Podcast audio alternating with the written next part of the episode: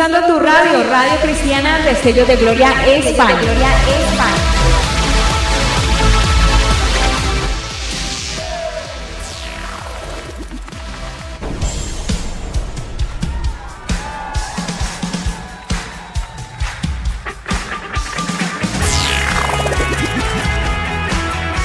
Muy buenas tardes, queridos amigos, queridos oyentes. Les saluda su compañera Lice Joana en esta tarde.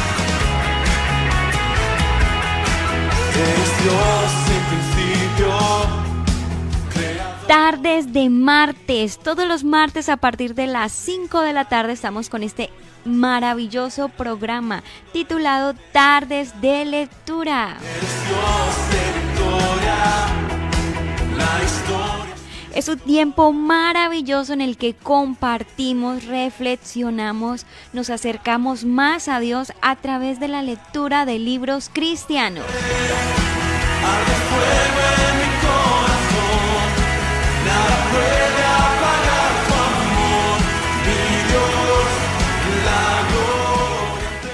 Y estamos muy emocionados porque el día de hoy vamos a comenzar con el capítulo número 6 y ese capítulo tiene como título Tercer lenguaje del amor, los regalos.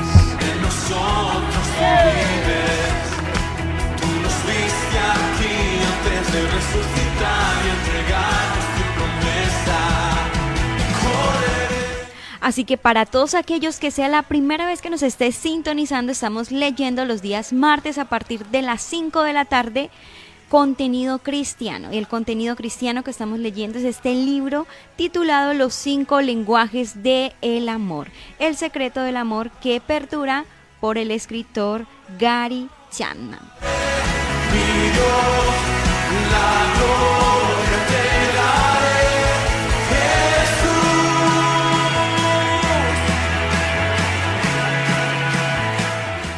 Solo recordarles que si se han perdido algún capítulo anterior nos pueden buscar, ahí los podcasts están grabados en nuestra página web, en nuestro Facebook, en el apartado series.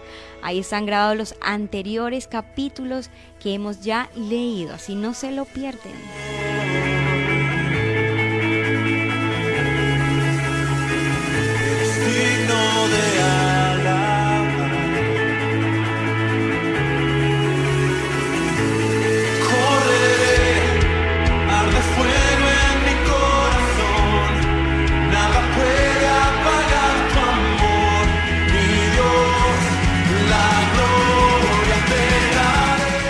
Bueno, y recordarles nuestra línea telefónica, nuestro número de WhatsApp, al cual se pueden poner en contacto con nosotros si tienen alguna sugerencia, alguna petición de oración o si desea suscribirse a alguno de nuestros programas. Nos puede escribir al más 34 60 20 18 29 2. Al más 34 60 20 18 29 2.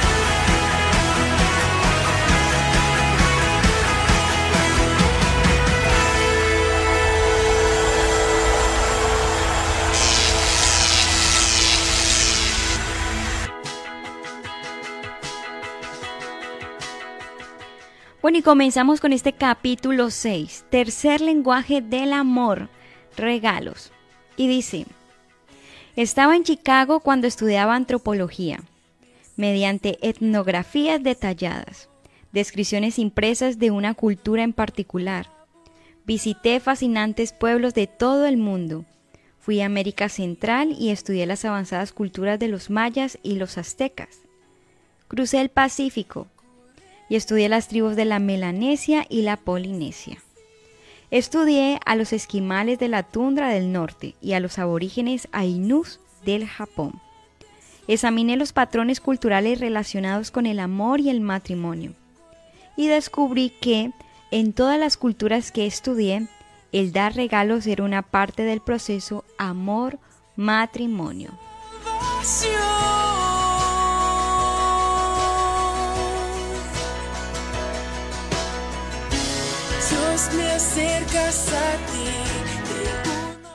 Los antropólogos están tan intrigados por los patrones culturales que tienden a penetrar en las culturas.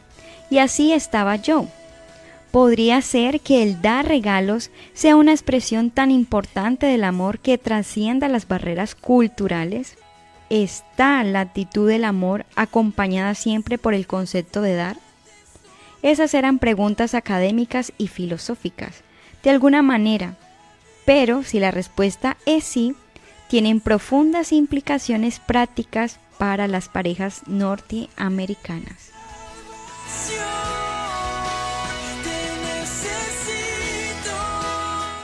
Luego vamos con un título que dice Jugo para usted. Así que vámonos con este título, Jugo para usted. Realicé un viaje de estudio antropológico a la isla de Dominica. Nuestro propósito era estudiar la cultura de los nativos caribeños y conocí a Fred en el viaje.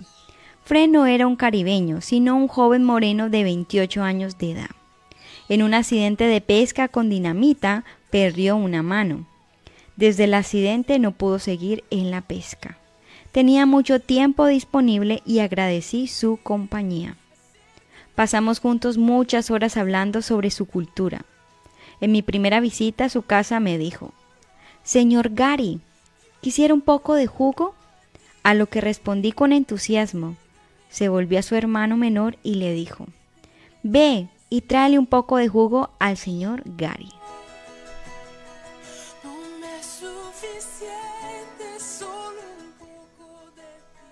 Su hermano se dio la vuelta, bajó por el sendero de tierra, trepó a un cocotero y volvió con un coco verde.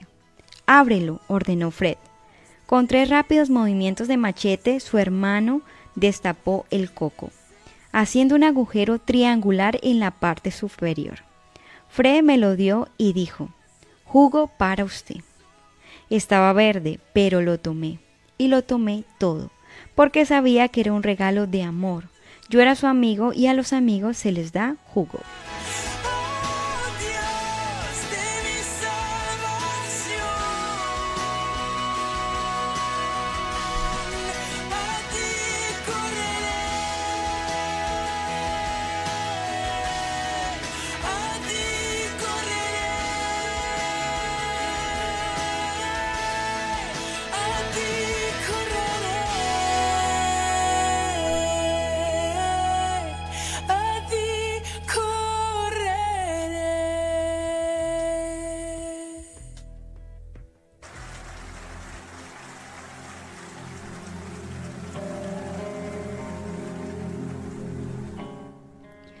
Al final de nuestras semanas juntos, mientras me preparaba para partir de esa pequeña isla, Fred me dio una muestra final de su amor.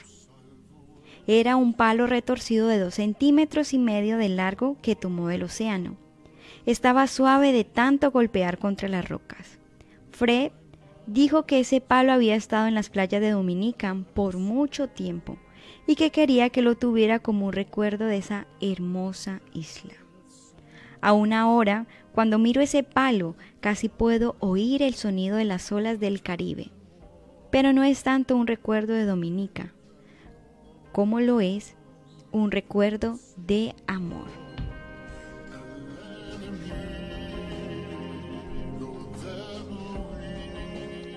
Un regalo es algo que puedes tener en tu mano y decir, mira, él estaba pensando en mí. O ella se acordó de mí. Debes pensar en alguien para darle un regalo. El regalo mismo es un símbolo de ese pensamiento. No importa si cuesta dinero. Lo importante es que pensaste en él. Y lo único que cuenta no es ese pensamiento implantado en la mente, sino la idea expresada en obtener en realidad el regalo y dárselo como la expresión del amor.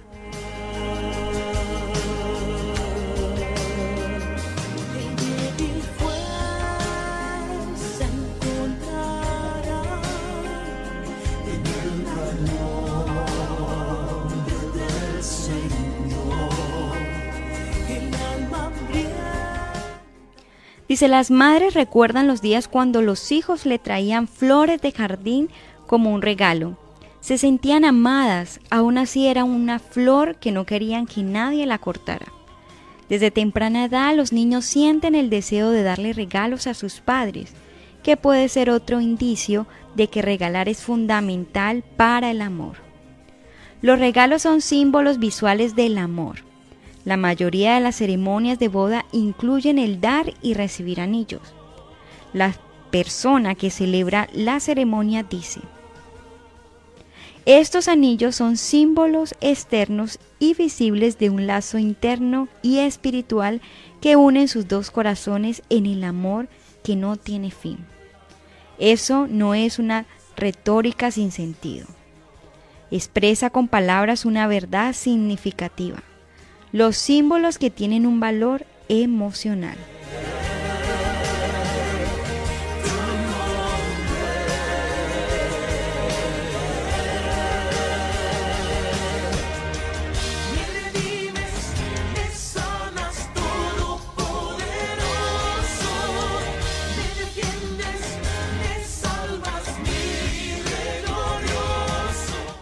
Tal vez eso se demuestre de manera más gráfica cerca del final de un matrimonio que se desintegra, cuando el esposo o la esposa dejan de usar el anillo de bodas. Es una señal visual de que el matrimonio está en serias dificultades. Un esposo dijo, cuando me arrojó su anillo de bodas y salió de la casa dando un portazo, supe que nuestro matrimonio estaba en serios problemas. No recogí su anillo por días cuando al fin lo hice, lloré.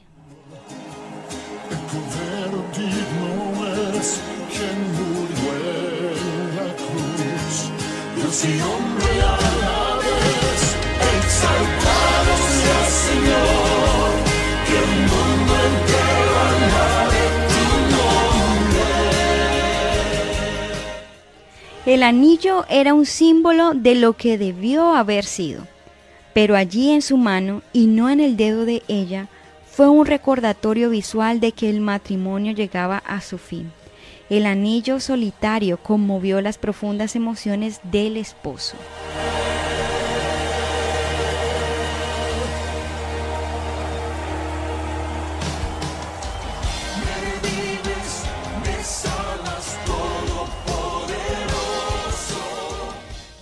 Los símbolos visuales del amor son más importantes para unas personas que para otras.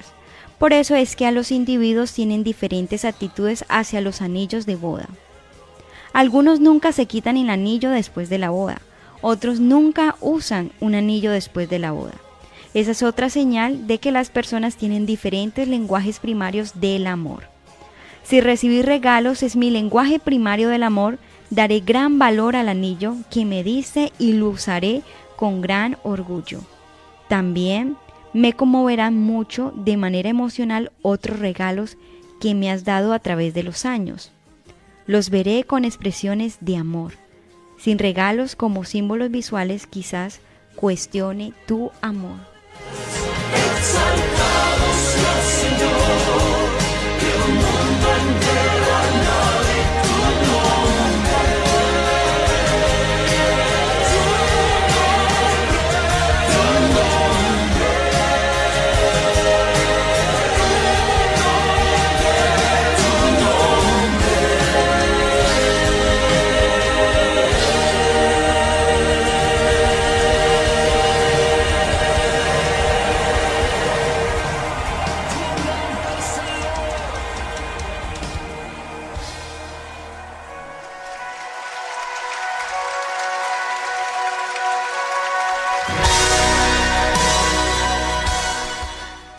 Los regalos vienen en todos los tamaños, formas y colores. Algunos son costosos y otros son gratuitos. Para la persona cuyo lenguaje primario del amor es recibir regalos, el costo del regalo importará poco, a menos que el obsequio esté en desacuerdo total con sus posibilidades. Si un millonario casi siempre solo da regalos de un dólar, su cónyuge puede cuestionarse si eso es una expresión de amor pero cuando las finanzas familiares están limitadas, un regalo de un dólar puede representar millones en amor. Los regalos pueden comprarse, encontrarse o hacerse. El esposo que encuentra una pluma interesante de ave mientras corría afuera y la lleva a casa para su esposa, ha encontrado una expresión de amor, a menos que su esposa sea alérgica a, las plumas. Para el hombre que puede pagarla, puede comprar una hermosa tarjeta por menos de 5 dólares. Para el hombre que no puede pagarla, puede hacer una que no le cueste nada. Toma un papel, lo dobla en la mitad, toma una tijera y recorta un corazón y escribe, Te amo, y pone su nombre. Por lo que los regalos no necesitan ser caros.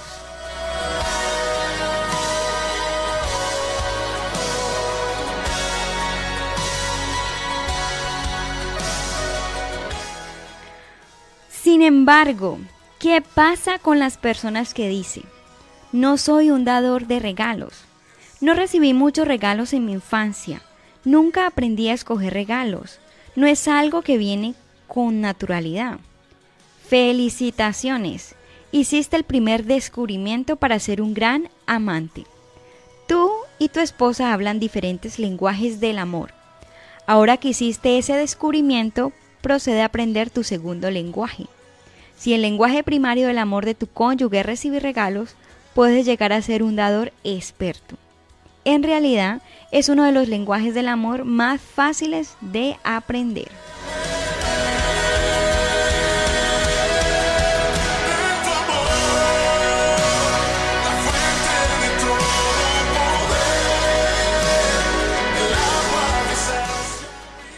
Y una pregunta que nos podemos hacer es por dónde comenzamos. Y aquí nos lo dice, ¿dónde comienzas?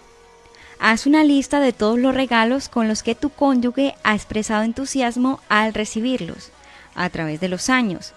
Quizás sean regalos que le has dado tú o le han dado otros familiares o amigos. La lista te dará una idea de la clase de regalos que tu cónyuge disfrutará al recibirlos. Si tienes poco o ningún conocimiento sobre la selección del tipo de regalo de tu lista, pídele la ayuda a familiares que conocen a tu cónyuge. Mientras tanto, escoge los regalos que te resultan fáciles de comprar, hacer o encontrar y dárselos a tu cónyuge. No esperes una ocasión especial. Si recibir regalos es su lenguaje primario del amor, Casi cualquier cosa que le des lo recibirá como una expresión de amor. Si ha criticado tus regalos en el pasado y casi nada de lo que le has dado resultó aceptable, es muy probable que los regalos no sean su lenguaje primario del amor.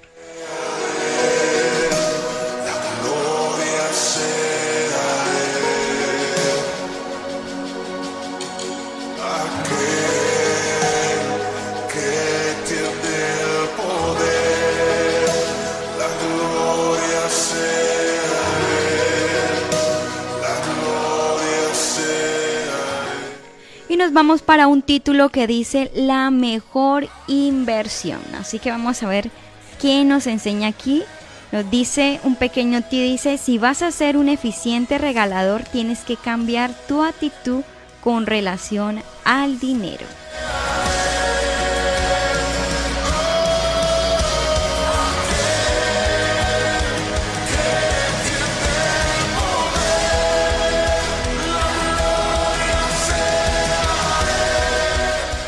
Y dice la mejor inversión. Si vas a ser un eficiente regalador, tienes que cambiar tu actitud en cuanto al dinero. Cada uno de nosotros tiene una percepción particular en cuanto al objetivo del dinero y tenemos varias emociones asociadas con la manera de gastarlo. Algunos somos dados a gastarlo. Nos sentimos bien con nosotros mismos cuando gastamos dinero. Otros tienen una perspectiva de ahorrar e invertir. Nos sentimos bien con nosotros mismos cuando ahorramos dinero y lo invertimos con sabiduría. Si eres un derrochador no tendrás mucho problema para comprarle regalos a tu cónyuge, pero si eres ahorrativo experimentarás una resistencia emocional ante la idea de gastar dinero como una expresión de amor. No compras cosas para ti, ¿por qué deberías comprar cosas para tu cónyuge? Sin embargo, esa actitud no reconoce en realidad que estás comprando cosas para ti mismo. Mediante el ahorro y la inversión de dinero estás comprando autoestima y seguridad emocional. Te preocupas por tus propias necesidades emocionales debido a la manera en que administras el dinero. Lo que no haces es suplir las necesidades emocionales de tu cónyuge.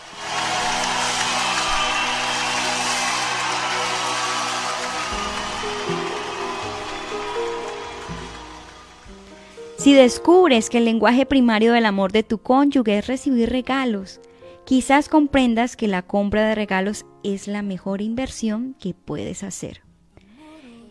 Inviertes en tu relación y llenas el tanque del amor emocional de tu cónyuge.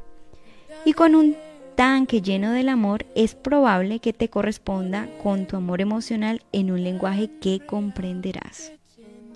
Cuando se suplen las necesidades emocionales de ambas personas, tu matrimonio tomará toda una nueva dimensión. No te preocupes por tus ahorros, siempre serás ahorrativo. Pero invertir en amar a tu cónyuge es invertir en acciones de primera.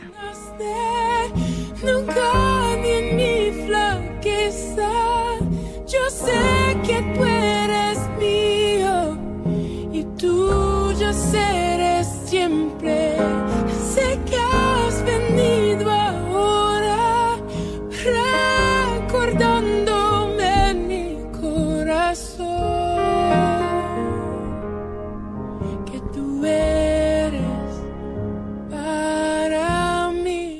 Y nos vamos con un nuevo título, dice El regalo de uno mismo. Dice, existe un regalo intangible que a veces dice más que un regalo que uno pueda sostener en su mano. Le llamo el regalo de uno mismo o el regalo de la presencia. Estar presente cuando tu cónyuge te necesita le dice mucho a la persona cuyo lenguaje del amor primordial es recibir regalos. Así que, ojo, ¿no? Con esto.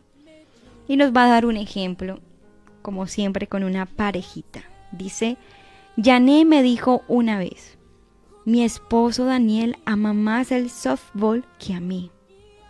¿Por qué dices eso? le pregunté. El día en que nació nuestro bebé, jugó al softball. Yo estuve toda la tarde en el hospital mientras él jugaba softball. Me dijo, ¿y él estuvo presente cuando nació el bebé? Pregunté. Claro que sí. Se quedó el tiempo suficiente hasta que nació el niño pero 10 minutos después se fue a jugar softball. Yo estaba desconsolada. Era un momento muy importante en nuestras vidas. Quería que lo compartiéramos juntos. Quería que estuviera allí conmigo. Daniel me dejó para irse a jugar.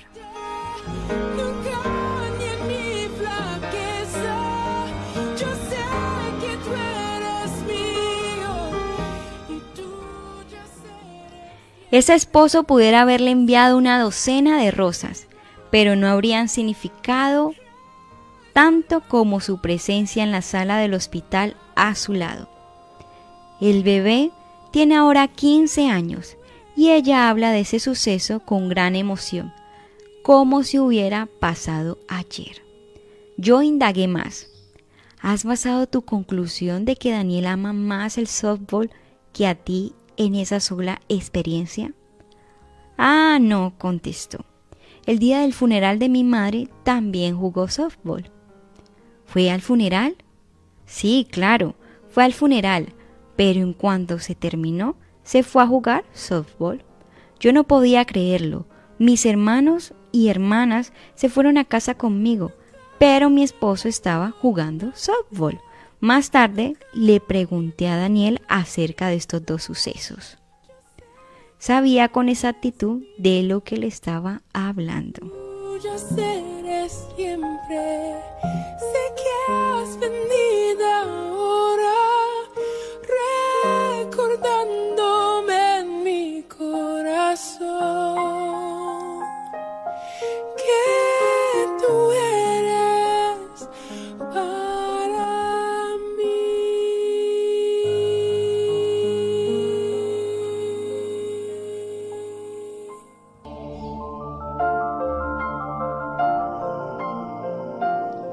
Ahora viene el turno del esposo. Dice, sabía que lo iba a sacar, me dijo. Estuve todo el tiempo durante el parto y cuando nació el bebé. Tomé fotos. Yo estaba tan feliz que apenas podía esperar para mostrarle las fotos a mis amigos del equipo. Pero el encanto se rompió cuando regresé al hospital esa noche. Ella estaba furiosa conmigo. No podía creer lo que me decía. Pensaba que estaría orgullosa de mí por contárselo al equipo. Y cuando murió su madre, es probable que no le contara que pedí una semana en el trabajo antes de que muriera. Y me pasé toda la semana en el hospital y en la casa de su madre haciendo reparaciones y ayudando.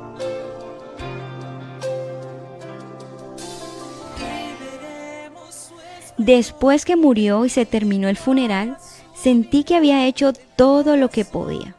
Necesitaba un respiro. Me gusta jugar softball y sabía que eso me ayudaría a relajarme y aliviar un poco el estrés en que había estado. Pensé que ella quería que me tomara el descanso.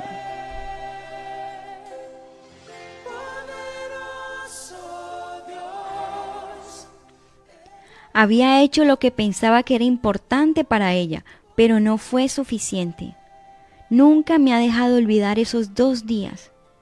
Dice que amo más al softball que a ella. Eso es absurdo.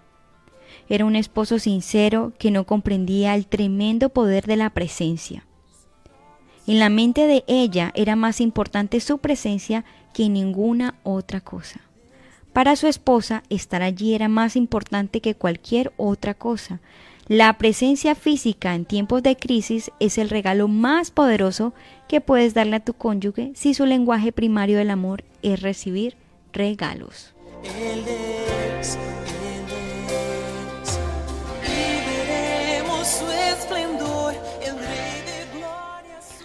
Así que es increíble, ¿no? Increíble cómo a través de la historia de esta parejita nos puede llevar a reflexionar, ¿no? Y podemos, si quizás nos estamos sintiendo identificados con, con esta historia, quizás sea porque nuestro cónyuge tenga ese lenguaje del amor, ¿no? El lenguaje del amor de recibir regalos y en este apartado el regalo del amor es la presencia física, ¿no? Y, y es tan importante, sobre todo para las personas que hablan como lenguaje primario, ¿no?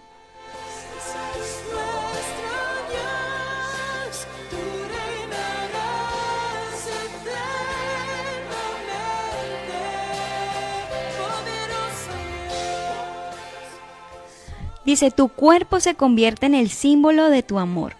Elimina el símbolo y desaparecerá el significado del amor. En consejería, Daniel y Jané superaron los obstáculos de las heridas y los malentendidos del pasado. Al final, Jané fue capaz de perdonarlo y Daniel llegó a entender el por qué su presencia era tan importante para ella. Si la presencia física de tu cónyuge es importante para ti, te insto a que se lo digas. No esperes que lea tu mente. Esto es algo muy importante, sobre todo las mujeres, ¿no? Que a veces queremos como que nuestros esposos lean nuestra mente y, y ellos no pueden. Es importante que nosotros se lo podamos comunicar y comunicar con mucho amor, ¿no? Dice, si por otro lado tu cónyuge te dice, de veras quiero que estés conmigo esta noche, mañana, esta tarde, toma en serio esta petición. Desde tu perspectiva quizá no sea importante, pero si no eres sensible a esa petición, tal vez comuniques un mensaje que no tenías la intención de hacer. Sobre todo para las personas que su lenguaje del amor es este, ¿no? Si te está solicitando ese tiempo y quizás no le prestas tanta atención, va a ser más fuerte que para otra persona, ¿no? Es lo que nos está queriendo decir aquí el doctor Chapman. Un esposo me dijo una vez, cuando mi madre murió, el supervisor de mi esposa dijo que podía salir dos horas para el funeral, pero que necesitaba que regresara a la oficina por la tarde. Mi esposa le dijo que sentía que su esposo necesitaba su apoyo ese día y que tendría que estar fuera el día entero. El supervisor respondió, si te vas todo el día, es muy probable que pierdas el empleo. Wow. Mi esposa dijo, mi esposo es más importante que mi empleo. Así que pasó el día conmigo. De algún modo ese día me sentí más amado que nunca antes.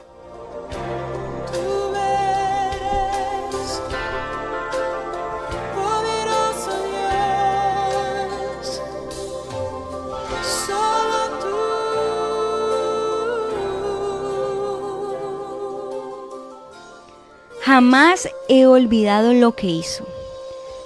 Dicho sea de paso, dijo, ella no perdió su empleo. Pronto se marchó su supervisor y ella solicitó ese trabajo. Esa esposa habló el lenguaje del amor de su esposo y él nunca lo olvidó. De algún modo, ese día me sentí más amado que nunca antes. ¡Wow!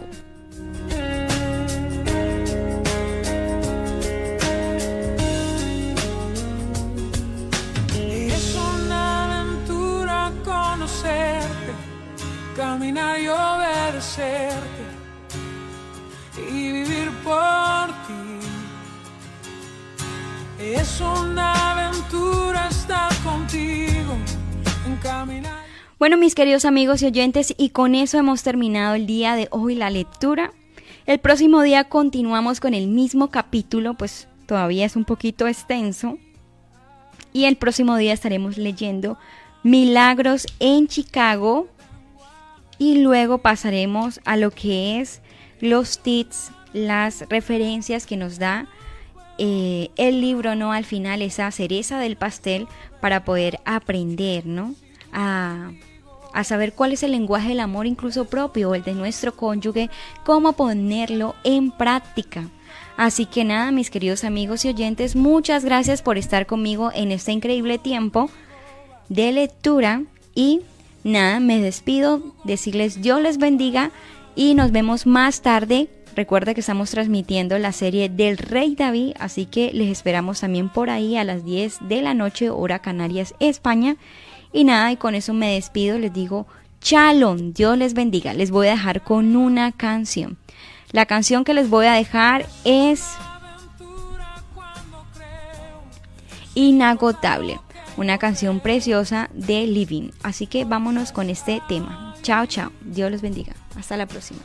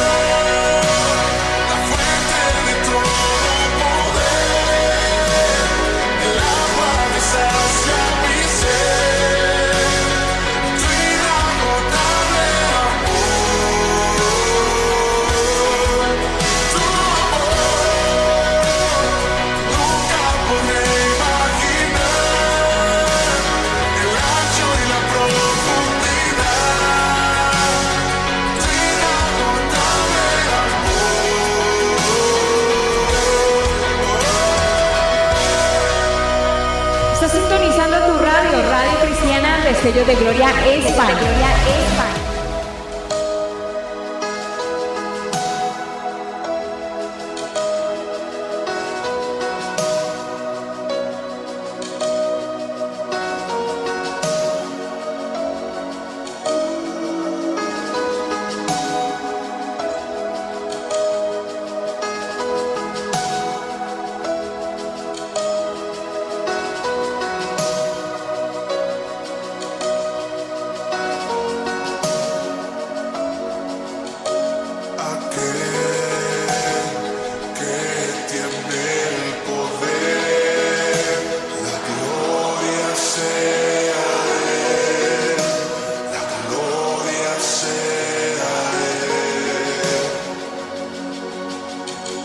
как